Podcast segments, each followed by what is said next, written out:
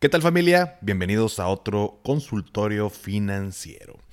Sabadito con un cafecito, vamos a revisar las tres preguntas del día de hoy que me hicieron favor de compartir en el grupo de Telegram, el cual te recuerdo, si aún no estás, que de hecho ya llegamos a 600 eh, miembros dentro del, del, grupo, que espero que con este mensaje no se me vaya a salir uno y quede como payaso. Ah, no se crean. Vamos a seguir aumentando como quiera por ahí, pero bueno, eh, de las personas que estamos en el grupo han salido varias dudas eh, y estas fueron las tres de la semana. Vámonos de inmediato con la primera duda. Y esto hace referencia a, porque, perdón, aquí tengo mi archivito, mi guion, mis preguntas, mis anotaciones. Aquí está. La primera pregunta, eh, me dicen cuáles son las ventajas y desventajas de tener un historial crediticio. Y es, eh, este tema pues, siempre va a ser algo eh, muy bueno de platicar, es una muy buena pregunta. Ya lo comentábamos con el, en el episodio con el licenciado Wolfgang Erhardt, quien es vocero de Buro de Crédito. Si no lo has escuchado, te recomiendo que lo escuches. Está muy interesante. Eh, y la realidad es que tiene muchas ventajas el tener y mantener un buen historial crediticio. Recuerda primero que nada que estar en buro no es malo tenemos esta percepción de que estar en buró es como estar en problemas. Y la realidad es que desde el momento en el que adquieres un crédito, por ejemplo, ya estás en el buró, porque lo que hace esta empresa es eh, monitorear nuestro historial y arrojarnos este reporte. Eh, poner por ahí también hay un, reporte eh, con una calificación, como para ver la salud de nuestro historial crediticio. También viene pues toda valga la redundancia, pues toda la, toda, la historia, todo el historial. Eh, viene información de nuestros créditos, activos, inactivos, eh, cómo vamos con los pagos, si vamos atrasados o no, y por ahí tiene una eh, nomenclatura que dependiendo si voy atrasado, cuántos días, es la calificación, perdón, el numerito que por ahí nos, nos pone. Entonces, estar en buró, pues no es malo. entonces, ¿qué ventajas me da tener un buen historial crediticio. Bueno, pues ahí te va. Primero que nada, em, la línea de crédito de tarjetas. Te permite aumentar la línea de crédito de tarjetas. ¿Y por qué? Porque un banco, al ver que una persona eh, tiene un buen historial crediticio, es decir, no se atrasa con pagos, es puntual, eh, tiene un, pues un, historial muy sano, pues te, te dice, oye, pues si gustas, te aumento la línea de crédito, que al final es como que el monto que puedo utilizar en una tarjeta. Em, y así va aumentándolo periódicamente en la medida en que tenga un buen historial. Entonces te permite aumentar la línea de crédito en las tarjetas. Otra de las, de las ventajas es que puedo obtener créditos, por ejemplo, hipotecarios al momento de querer comprar una casa o créditos automotrices cuando quiero comprar un auto. Em, cuando estamos en este proceso de compra y digo, ¿sabes que Esa casa es la que me gusta o ese auto es el que me gusta. A partir de ahí, bueno, pues comienza este procesito de llenar una solicitud con tus datos, la, empresa va a checar tu, tu buró, eh, tú le das este acceso o este permiso para que puedan accesar a tu buró y van a revisar de que, oye, a ver, Paco, cómo está en su, en su historial. Si tienes buen historial, seguramente te van a otorgar ese crédito. Y si no, pues puede que te lo, incluso te lo rechacen porque eh, representas un, un mayor riesgo para las instituciones de prestarte ese dinero y de que no vayas a pagar. Entonces, te permite obtener estos créditos hipotecarios o de autos. También te permite que te otorguen tarjetas, por ejemplo, las departamentales. Em, otras de las ventajas es que pues, puedes tener acceso a mejores tasas de interés. De hecho, por ejemplo, algo muy común cuando compramos un auto, oye, pues tal, tal banco tiene una, la mejor tasa de interés eh, eh, eh, actualmente, pues te da una mayor facilidad para que te lo, para que te lo otorguen. O bien, eh, o más bien la contraparte, inclusive si no tengo un, buen historial crediticio, puede ser que la tasa pues no sea la preferencial o no sea la, de mayor beneficio, que me entreguen una o me otorguen una más alta, ¿no? Entonces, tener un buen historial también me da acceso a mejores tasas de interés. Em, y otra de las ventajas, bueno, puedo tener acceso a productos financieros con mejores condiciones y finalmente acceso a préstamos personales o de nómina. Son muchas las ventajas por tener un, por tener y mantener un buen historial crediticio. Eh, perdamos ese miedo, ese temor que es mentira al final del día que estar en buró es malo. Al contrario, te abre la puerta para poder apalancarte en estos instrumentos eh, o estos productos financieros de crédito. Y aunque pues no es el fin del mundo, sinceramente, o sea, si no me pueden otorgar un crédito, bueno, pues no es el fin del mundo. Eh, pues siempre es, es, bueno tener esta puerta abierta y por supuesto darle un buen uso a, un crédito, a, un préstamo de nómina, eh, a un préstamo personal. Ya hablar de, cómo manejar eso es otro, otro boleto. Aquí hablando del listo del crediticio, bueno, pues, eh, las desventajas pues sería la contraparte de no, no me otorgan crédito, no me otorgan préstamos, no tengo acceso a mejores tasas, por lo tanto son más caras.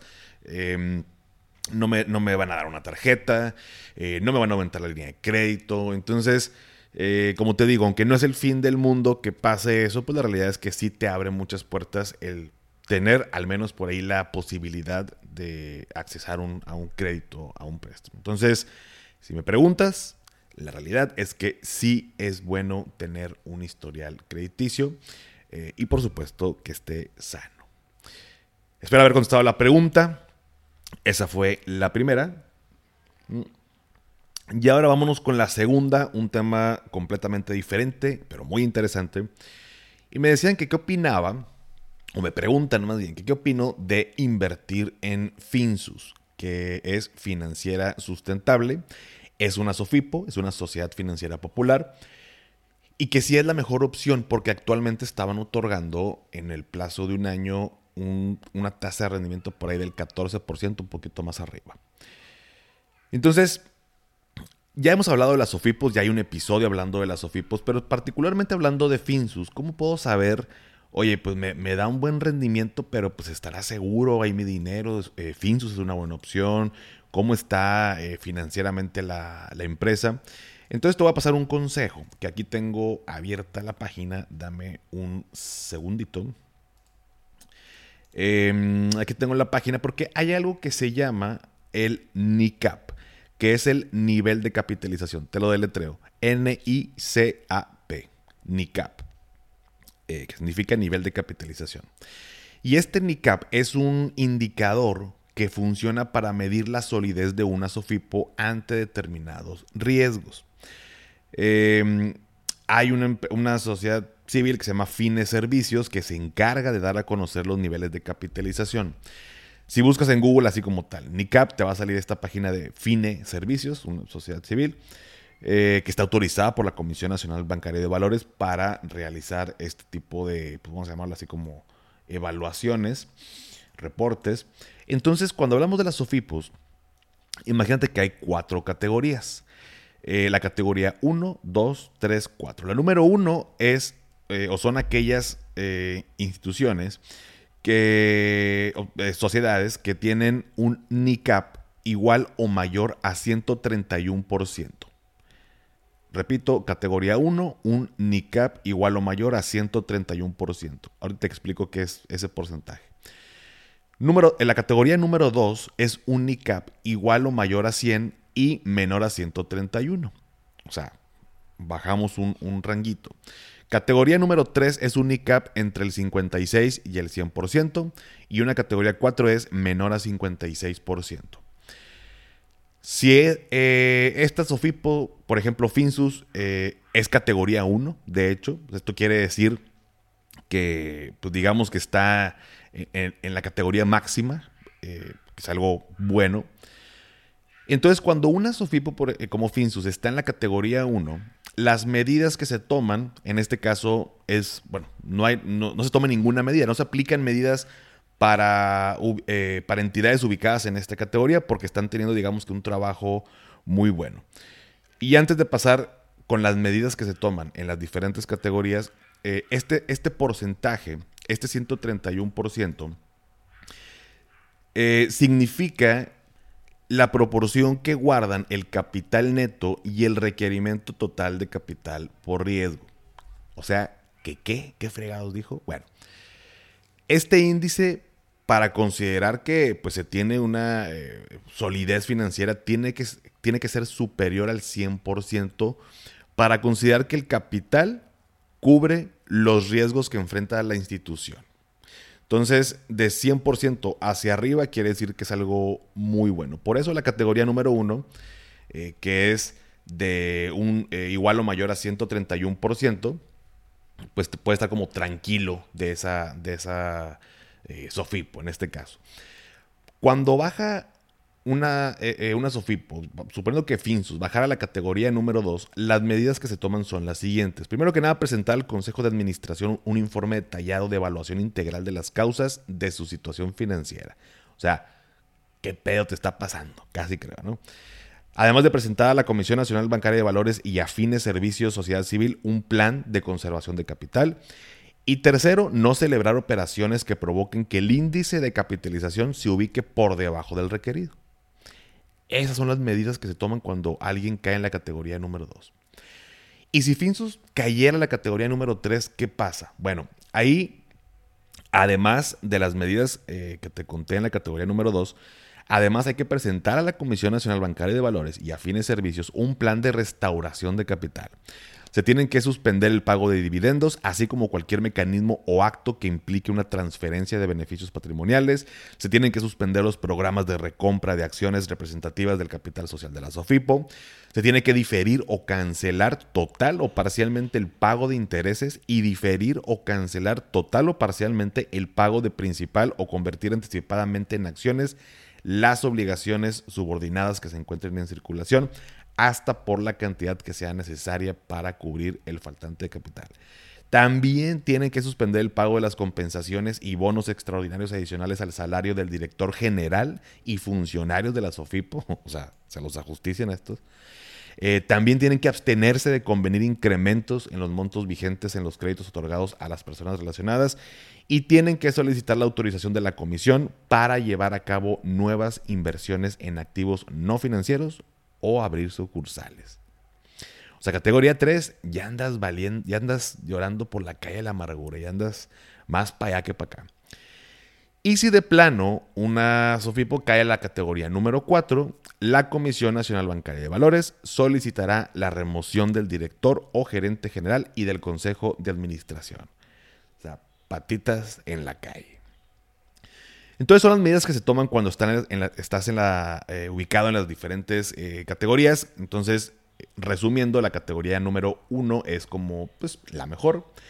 Y saqué el reporte, justo eh, el último que tenemos, que es de enero 2023. En la página de fines servicios puedes encontrarlos, pero tenemos el de enero 2023 de este año y sale ubicada Finsus o Financiera Sustentable en la categoría 1 eh, con un NICAP del 144.13%. Eso quiere decir que está pues bastante bien. Entonces, si quieres invertir dinero en, Finsus, por lo pronto puedes estar tranquila. Eh, es una buena Sofipo, tiene solidez eh, financiera. Si quieres ver el reporte y ver el detalle, también lo, digo, lo puedes encontrar en la página de Fines Servicios. Em, y como consejo adicional, bueno, pues ya como también lo hemos platicado, las SOFIPOS cuentan con este seguro, eh, así como cuando hacemos depósitos eh, bancarios, que está el, el, IPAP. Bueno, y con 400 mil UDIs, bueno, pues acá también tenemos un segurito de 25 mil UDIs, que al día de hoy, déjame te hago más o menos la conversión. Estamos hablando de unos 190 y tantos mil pesos. O sea, en otras palabras, si metes menos de 100, vamos a cerrarlo en 195. Si metes menos de 195 mil pesos a Finsus, eh, vamos al escenario más catastrófico y Finsus truena por algo mal que hicieron, tú estás tranquila porque estás asegurada y, el, y este seguro te va a devolver tu dinero. Si yo tengo más lana de estos 195 mil, bueno, pues ahí sí, hasta los 195 los tienes asegurados. Arriba de eso, si truena una Sofipo, adiós tu dinero. Así como los bancos, ¿no? Cuando tienes más de 3 millones aprox en, en, un banco, bueno, pues el diferencial hacia arriba, pues se pierde cuando un banco truena. Pero bueno, esa fue la pregunta número 2. Y finalmente, la pregunta o la duda número tres eh, va en relación al tema de Bondía. Y no sé si alcanzó a escuchar aquí mi perrija que está ladrando porque pasó una mosca. Demi, asistente, por favor, tranquilícese. Estamos aquí en medio del episodio. Gracias, gracias, mami. A su cama. Perfecto. Muy bien. Tercer duda. Mm. Es en relación a Bondía. Eh, Bondía es un fondo de inversión eh, lo podemos encontrar en la página de CETES Directo, esta plataforma eh, a través de la cual podemos invertir en CETES, en bonos. Del IPAB, en, bondes, en Udibonos, etc. Entonces, Bondía es un pequeño fondo de inversión de liquidez diaria que me genera rendimientos, perdón porque voy a repetir la palabra, pero rendimientos diarios, em, que ahorita más o menos anda por ahí del 10.9%. Me preguntan que, bueno, o más bien la, duda eh, me, desarrollaba por ahí un poquito más en el grupo que pues él, lo que hace es que mete lana, eh, pues, es liquidez diaria, pero le está generando rendimientos y de pronto sale un gasto eh, y pues saca lana para cubrir ese, gasto o, temas de fondo de emergencia y demás. Y me pregunta que si está correcto lo que está haciendo. Y la respuesta de manera general es sí. O sea, justo es este pequeño fondo de inversión, pues bueno, por eso es, es liquidez diaria. Eh, puedes girar la instrucción, incluso el mismo día, máximo el siguiente día tienes eh, tu dinero en, tu cuenta. Eh, parte de fondo de emergencia puede estar ahí. También la respuesta es sí. Em, por supuesto, tener tu dinero en Bondía es, en términos de rendimiento, mejor que tenerlo en tu cuenta corriente de banco, porque la cuenta corriente pues, no te está generando ningún rendimiento. Si acaso alguna desventaja que podemos encontrar con el tema de Bondía es que pues no tengo tal cual como una tarjeta de débito que puede ir a un cajero yo a sacar dinero y disponer en, ese momento.